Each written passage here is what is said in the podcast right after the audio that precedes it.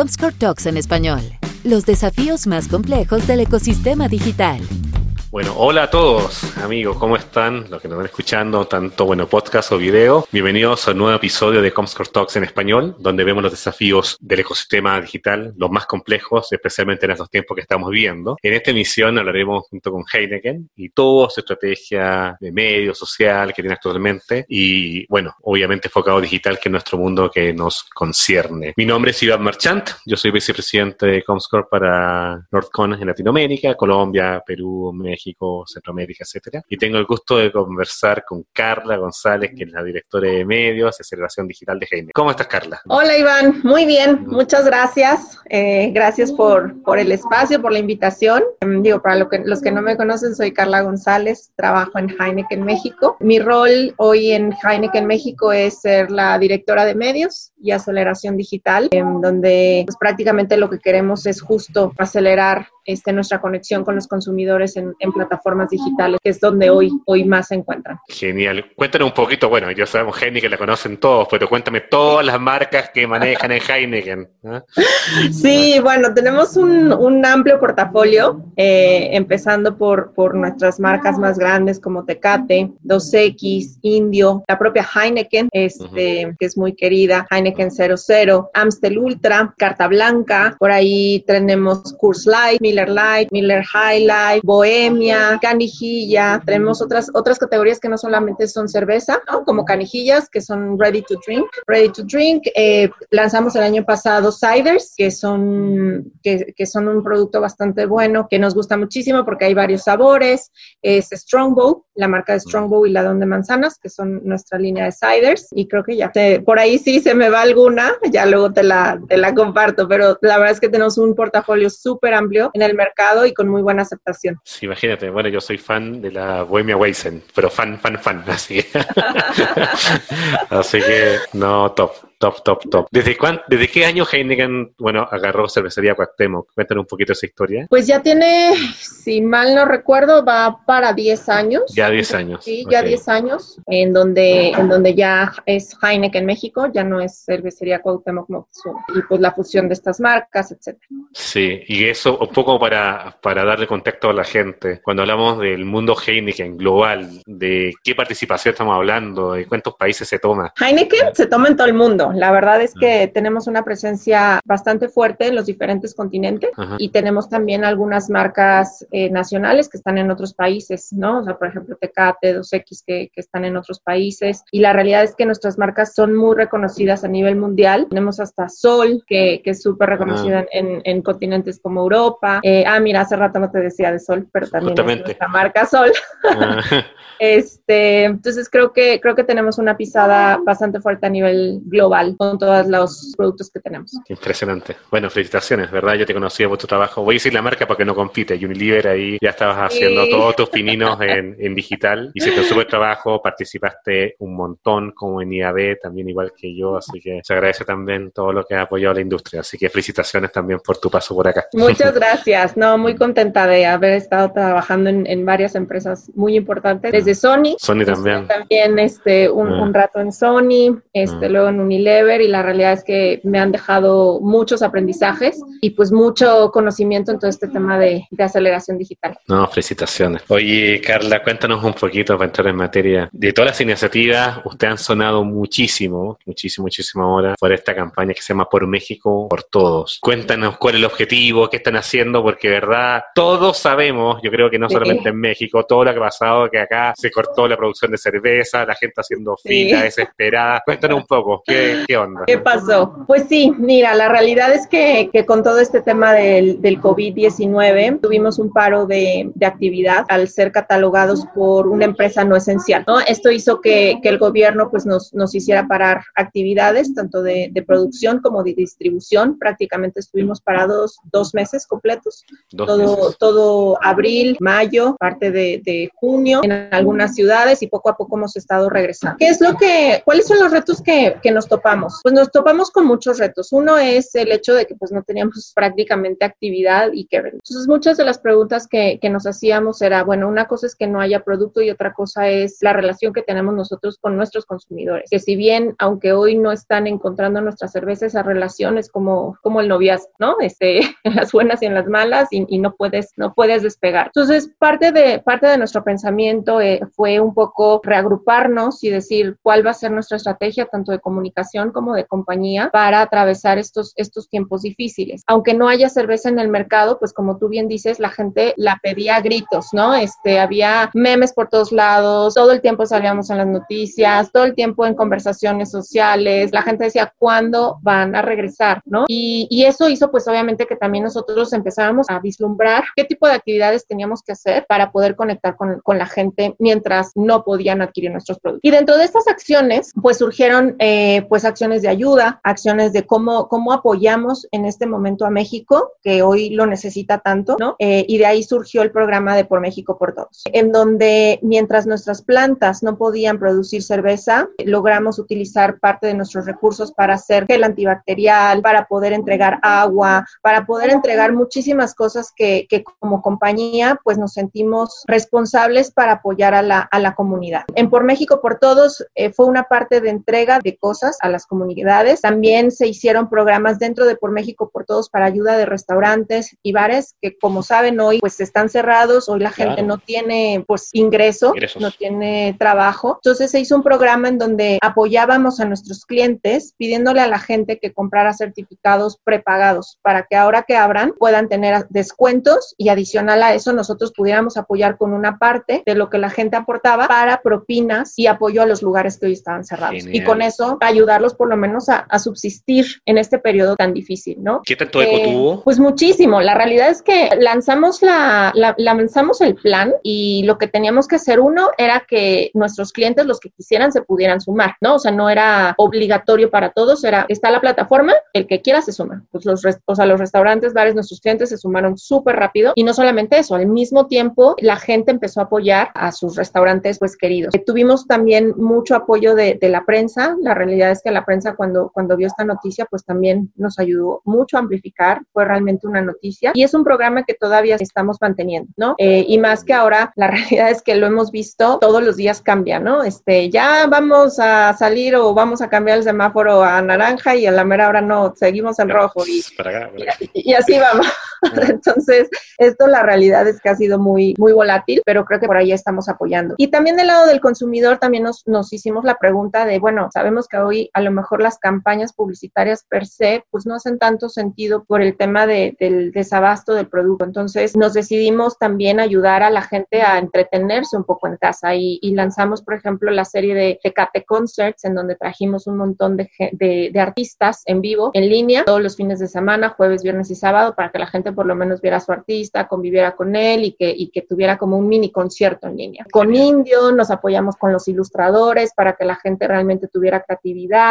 Entonces, la realidad es que con nuestras marcas a nivel corporativo, pues estuvimos tratando de reinventarnos y hacer cosas que, que hicieran sentido en el contexto que estamos viviendo. Qué maravilloso, de verdad, felicitaciones. Y sin duda, por lo que escucho, bueno, tú eres digital y hemos sido digitales mucho tiempo ahora. ¿Cuánto crees tú, estando desde dentro de Heineken, que pesa lo digital en Heineken, por lo que tú ves, por lo que tú haces, por lo que inviertes, etcétera? Pues mira, yo al ser la cabeza de, de media, tanto offline como digital, pues uh -huh. he visto que, que, la parte digital cada vez uh, tiene un, una mayor tracción dentro de, de la compañía, ¿no? Y, y, no solamente hablo de temas de medios, ¿no? Que es, que es parte de, de mi trabajo, el tema de inversión de medios digitales, sino también hablo de la forma en cómo nos digitalizamos para tener mejores propuestas para, para el consumidor, ¿no? Y a eso me refiero con, pues lanzamos el año pasado, eh, el, un poquito más de un año y medio, este, nuestra aplicación que se llama Six to Go, que Six mm. to Go es la forma de, de llevar desde, nos, desde las tiendas Six a domicilio, ¿no? Entonces,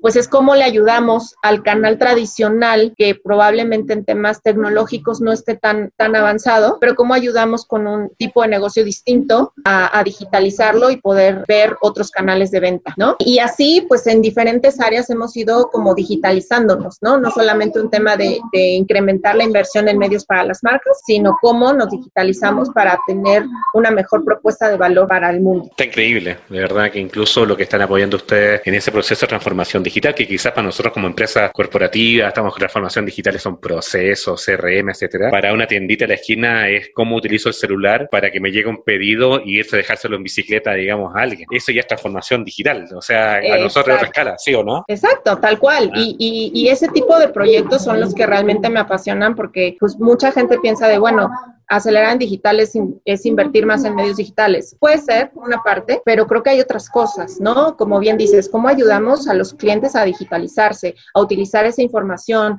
a, realmente tener una base de datos de, sus clientes, para ver qué les gusta, cuándo, les, cuándo compran, por qué compran, y en base a eso poderles dar una oferta de valor mucho mejor. Y eso es, esa es la, naturaleza de digital y lo bueno que nos deja hoy la era digital para, para ser mejores y, y atender mejor las necesidades. Me encanta, Carla, la verdad que me encanta. Y aparte con las marcas que tienes, que son marcas juveniles. De hecho, obviamente no hay que tener 18 años para tomar cerveza. Me encanta, como te, decía, soy hiper fan. Pero de verdad que buscar cómo acercar los productos, digamos, a la gente, en especial en una época que la gente tiene miedo, etcétera, en forma segura, creo que es una gran jugada. Felicitaciones, de verdad. Sí, y, y, no solamente en los consumidores. La realidad es que nos dimos cuenta también, eh, hace también un, un, un tiempo se lanzó nuestra aplicación que se llama Hey Shop, en donde la gente de ventas puede vender a través de, medios digitales, ¿no?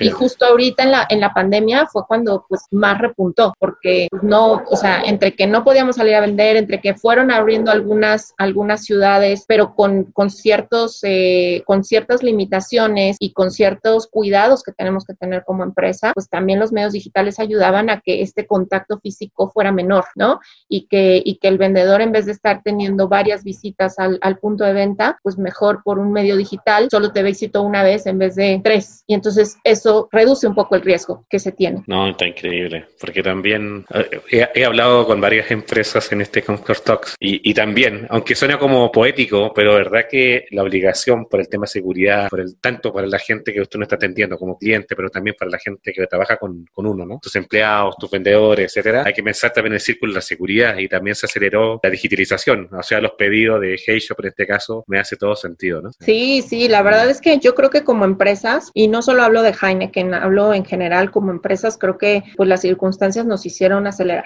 Yo vi mucho, muchas empresas que anteriormente, antes de la pandemia, veía empresas que ni siquiera tenían un e-commerce y después de la pandemia ya lo tienen, ¿no? Básico si tú ah, quieres, pero, pero como, ah. pero ya tienen, ¿no? Después de ah. dos meses ya tienen. Entonces creo que, creo que esta pandemia nos ha, este, pues nos ha hecho pensar diferente, nos ha hecho cambiar paradigmas, este, este, el tema de trabajo en casa, pues tú sabes que en muchas empresas tenían como en ciertas barreras por el simple hecho de pues pensar todavía muy de que te tienes que ver físicamente, etcétera, y creo que ha, roto cualquier barrera y cualquier estereotipo que tuviéramos. Creo que la gente que realmente está comprometida está comprometida en su casa, en la oficina o donde sea, y, creo que la, la parte digital nos ha ayudado a que eso pues se vea mucho más. Sí, no, Estamos totalmente de acuerdo. De hecho, es justamente lo que pienso lo que estamos haciendo. Bueno, gran parte de los que estamos acá en Comscore, por ejemplo, a nivel global estamos trabajando de casa. Justamente me tocó una presentación la semana pasada. La presentación dice que tenemos oficinas en 43 lugares en el mundo. Pues realmente ahora, como somos 1500, tenemos 1500 oficinas.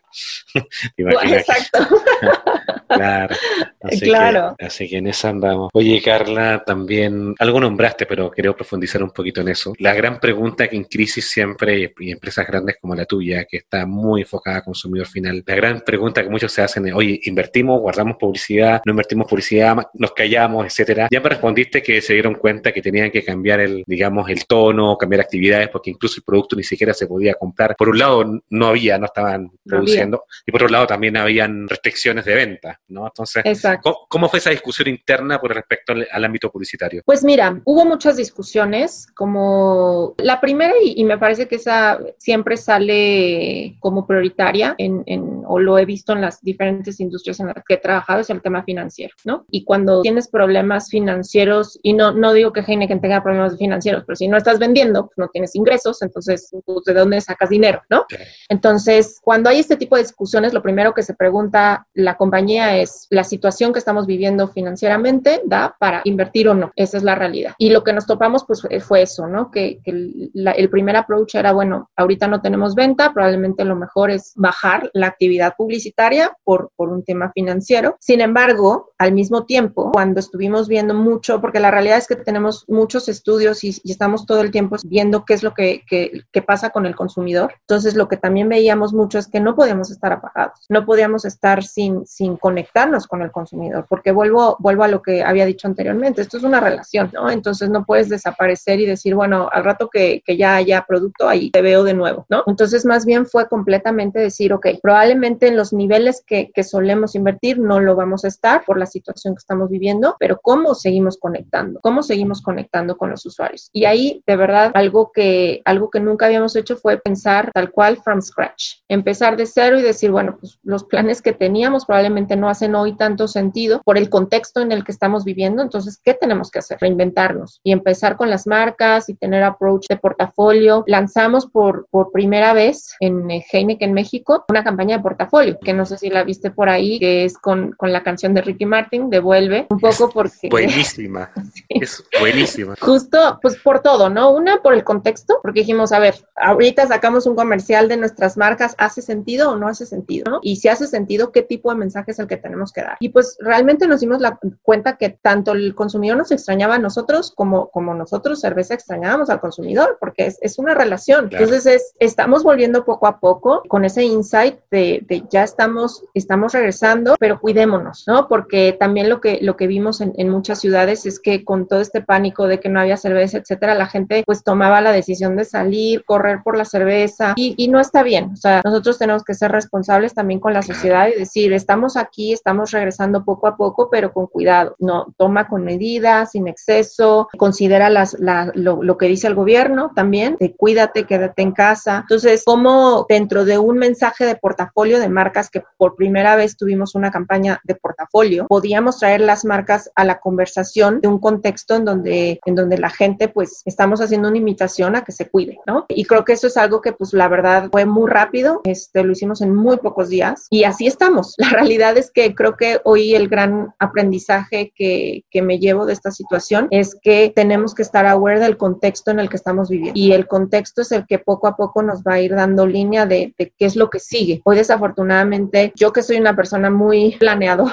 la realidad es que ha sido un gran aprendizaje porque hoy no tengo un plan tal cual, grande eh, o a largo plazo, porque la realidad es que estamos viviendo en una, en una situación volátil, en una situación que cambia todos los días y que nos tenemos que adaptar. Y así es, así es esto. Nos tenemos que adaptar y, y, encontrar la mejor solución para nuestras marcas. Mira, me encanta primero la adaptación. ¿eh? Uno piensa que quizás que son empresas gigantes, mucha gente dice, no, pero eso no tienen problemas. Todos tenemos desafíos, todos tenemos desafíos financieros. Algunos pagan más arriendos que otros, más sueldos que otros.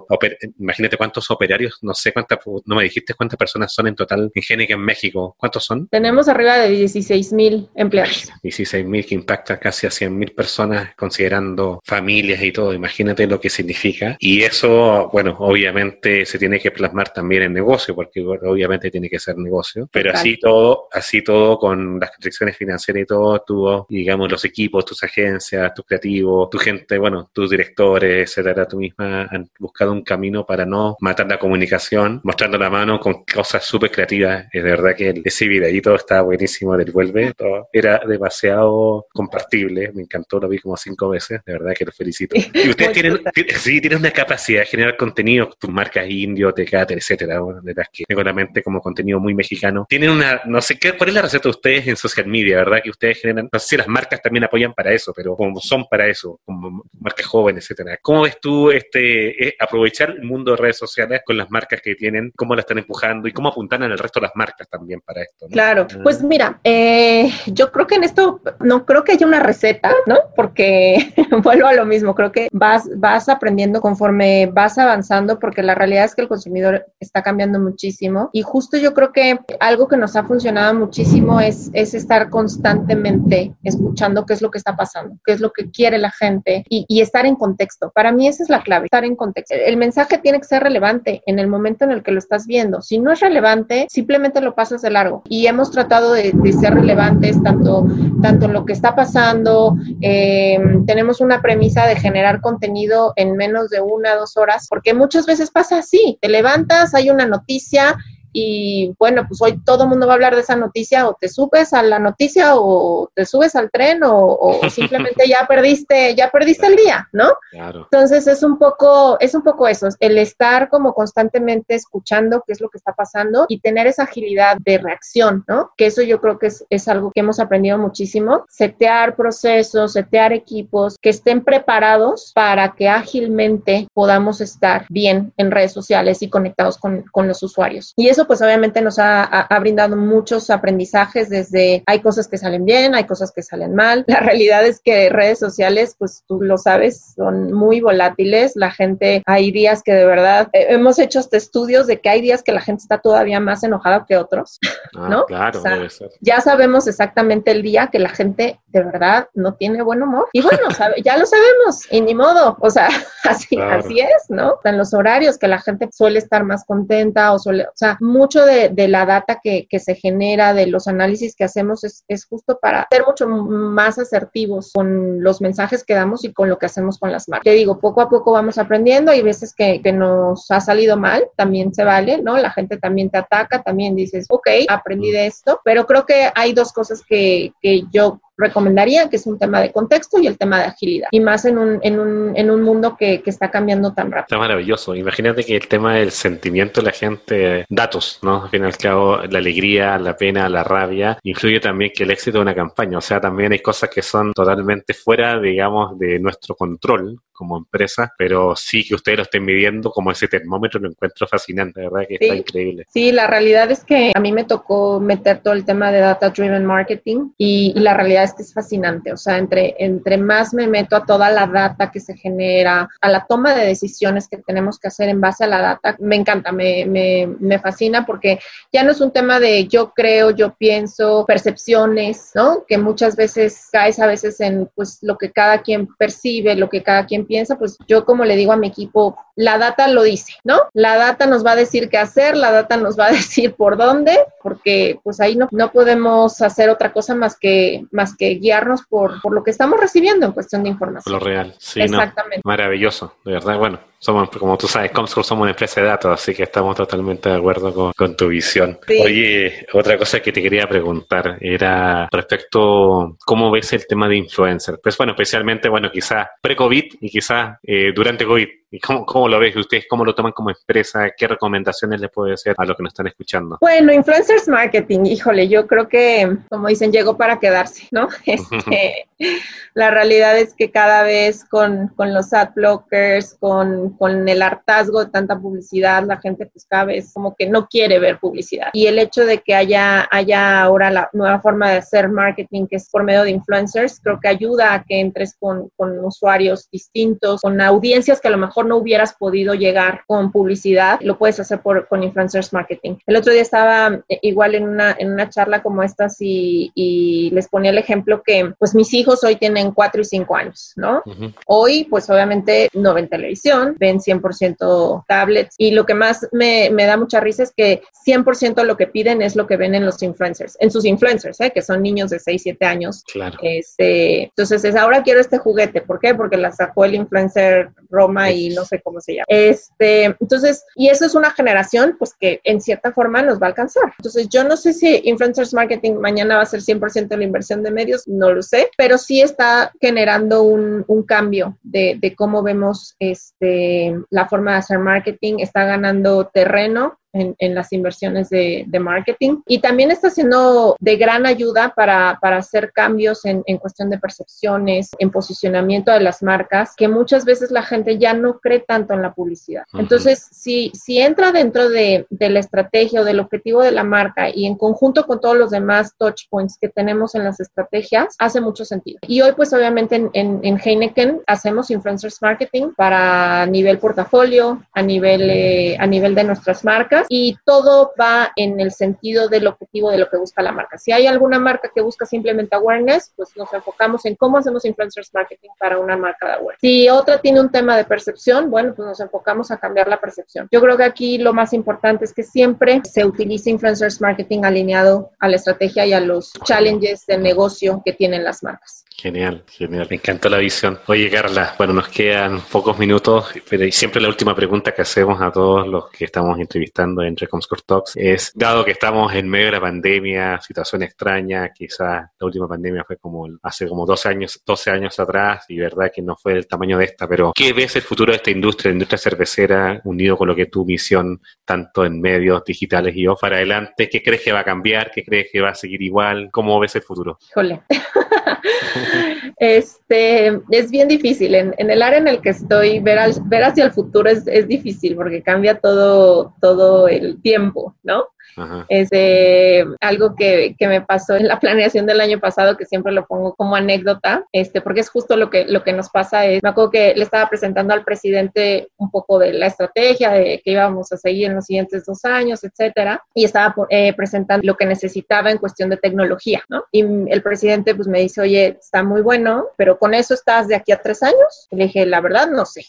¿Cómo que no sabes, no? Y me pregunta, ¿cómo que no sabes? Y yo, la verdad no sé, o sea, porque hoy te puedo decir que sí, pero a lo mejor en un año necesito otra tecnología que surge o, algo cambia. La realidad es que en temas digitales eh, las cosas cambian tan rápido que tenemos que, irnos adaptando. Pero la realidad es que como lo veo, yo creo que las tendencias van mucho más a la data, a la aceleración en data. Cada vez las decisiones, este, las formas de planear en cuestión de marketing tienen que estar mucho más ligadas con un tema de data. Un tema más en cuestión de tecnología, pero, pero no, no en cuestión de tecnología porque va a haber más devices en, el consumidor, sino en cuestión de tecnología, de cómo automatizamos mucho más los procesos para que la conexión con los consumidores pues sea mucho más asertiva. Volví a esto de lo mismo, ¿no? O sea, no es lo mismo llegarle a una persona cuando está de malas o cuando está de buenas o con la marca que le gusta o con la que no le gusta o con un mensaje específico que sabes que, que no le va a ser, no le va a resonar. Entonces yo creo que todo el tema de colección de data, de entendimiento, de uso de la misma, creo que es, es lo que más se va a acelerar. Y el tema de automatización. Perfecto. ¿Verdad, Carla? Te pasaste con el, todo el tiempo que nos regalaste. De verdad que están haciendo cosas padrísimas dentro de, de Heineken. Las marcas, cómo han acercado, cómo han hecho hasta humor, digamos, del tiempo que han estado sin operar. Y así que, bueno, ¿ahora están al 100% operando o tienen restricciones todavía? Todavía hay alguna ciudad por ahí que estamos este, regresando, pero ya, ya casi estamos. Y, poco a poco porque, poco a poco porque hay algunas de nuestras plantas que no están operando al 100. No podemos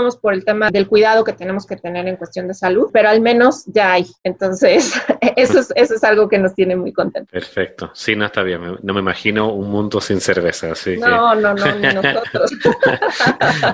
así que, bueno, Carla, eh, gracias, ¿verdad?, por el tiempo, gracias por la, por la simpatía, por el positivismo. Necesitamos mucho positivismo en este tiempo. Sabemos que hay 16.000 personas que trabajan con ustedes y sus familias que dependen de esto y, y también vimos que para el mexicano bueno, y el mundo general, lo importante es que tener su botella de cerveza, su tarro de cerveza ahí lleno. Y gracias por compartirnos tu experiencia, por lo que estás haciendo, creo que está increíble. Y, bueno, si quieres despedirte con algún mensaje, adelante. Oh, pues muchísimas gracias por el espacio, Iván. Me encanta, me encanta poder participar y dejar al mm. menos un granito de arena. Ojalá que, que les sirva de algo este, la experiencia. Mm. Para mí, lo, lo más importante dentro de este journey este, digital la realidad es que siempre decimos, y es, muy trillado este tema de poner al consumidor en el centro, ¿no? Y, para todo es el consumidor en el centro, el consumidor en el centro, pero, pero realmente lo que hace que todo el tema de aceleración digital haga sentido es que de verdad pongas al, consumidor en el centro, no, no la tecnología por delante, como muchos lo hacen, ¿no? Y eso es algo que pues he aprendido en estos años y, es como mi tip para los que están en, en, este viaje. Y pues nada, no, no, no olviden nuestras marcas que, que la realidad es que ahorita con el calor se antojan más que nunca. Viene bien.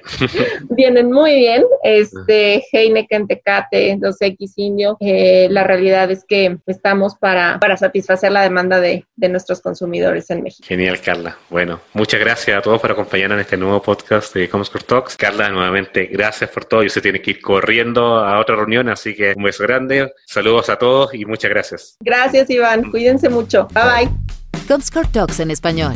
Los desafíos más complejos del ecosistema digital.